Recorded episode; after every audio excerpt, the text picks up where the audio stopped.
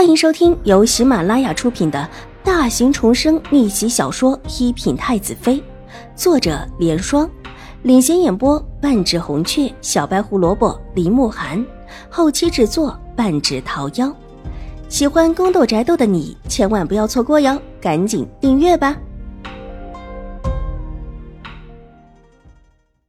第一百九十集，这里没事吧？秦婉如掀起帘子问道：“没什么事了，二小姐下车吧。”小轩子笑眯眯的道，恢复了往日那个小厮的模样。玉洁扶着秦婉如下了马车，看了看停车场的位置，又想了想方才这一路绕过来的时间，心里不由得不感叹：外面看起来紧得很，但实际在府里面早已经不是那么一回事了。怪不得上一世楚留臣最后能把太子重新的夺回，而且还把皇上自己的儿子生生的压下。这暗里的风云早已经变了。当那位高高在上的皇帝还以为一切尽在掌握之中的时候，这位病娇的成王早已不再是他以为的那个模样。你们王爷可方便见我？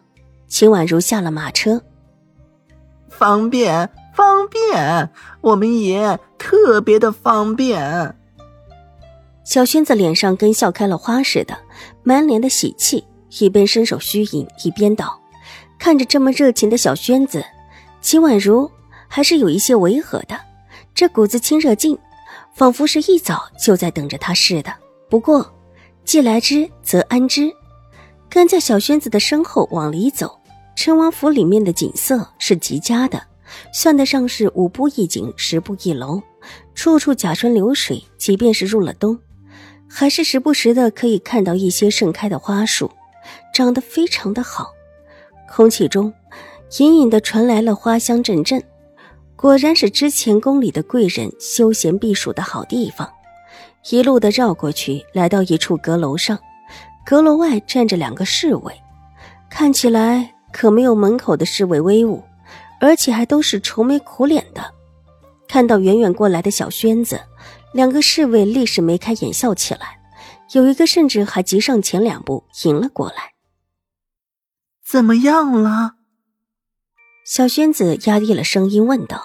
侍卫苦恼的摇了摇头。秦婉如忽然有种不好的感觉。二小姐，您请，我们爷正在上面。小轩子先是一脸的苦丧，但随即转了转眼珠子，看着秦婉如笑得更像是一朵花样子，伸手比划了一下上面，轻声道：“在上面。”秦婉如看了看鬼头鬼脑的侍卫，又看了看同样鬼鬼祟祟的小轩子，很有种想转身回去的想法。对对，就在上面，二小姐您请。小轩子已经伸手往上一引，满满诚挚的笑意。秦婉如无奈的举步，心里已经有种不好的预感，跨步往楼上而去。玉洁跟在后面，也想上楼梯，却被小轩子给拦了下来。别在上面，这会儿不想见其他人。小轩子冲着玉洁挤眉弄眼的暗示了一下。那我们小姐怎么办啊？玉洁一看也急了，伸手要去推小轩子，却被边上的侍卫一把拉住。玉洁的力气固然不小，但这侍卫的力气更不小，硬生生的阻着他，没让他举步。小姐，玉洁没有推开侍卫，急着抬起头道：“秦婉如无奈的转过身子，吩咐玉洁，你在下面等着吧。”他已经有种不好的预感，这会上去估计没什么好果子吃。玉洁还是不要跟自己上去的好。听秦婉如这么吩咐，玉洁只能无奈的站在下面，狠狠的冲着小轩子瞪了一眼。小轩子嘿嘿的低笑一声，一脸的尴尬。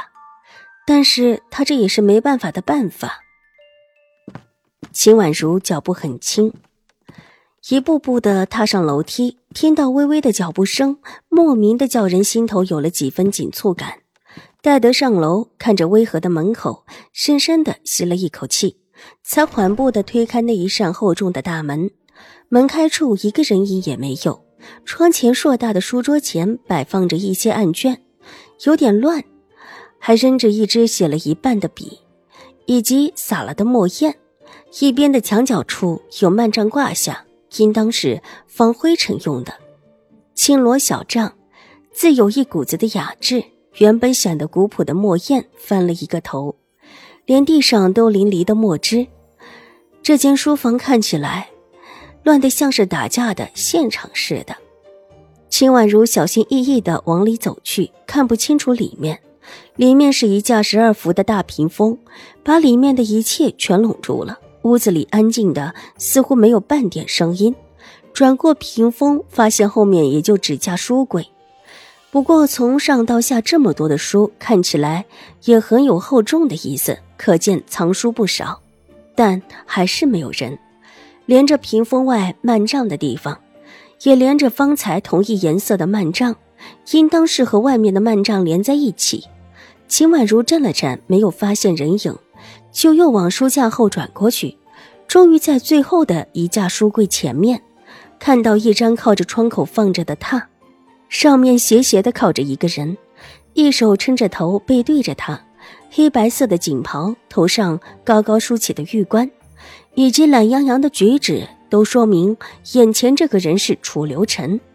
不过听到后面的脚步声，他头也没回，依旧背对着他。秦婉如低低的咳了一声，想引起他的注意，无奈这位爷就像是没有听到似的，依旧一动不动。秦婉如又等了一会儿。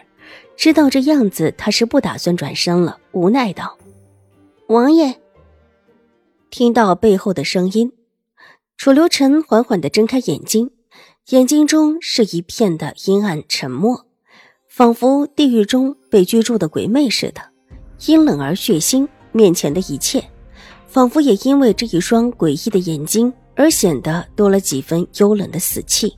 那是一双冷血无情。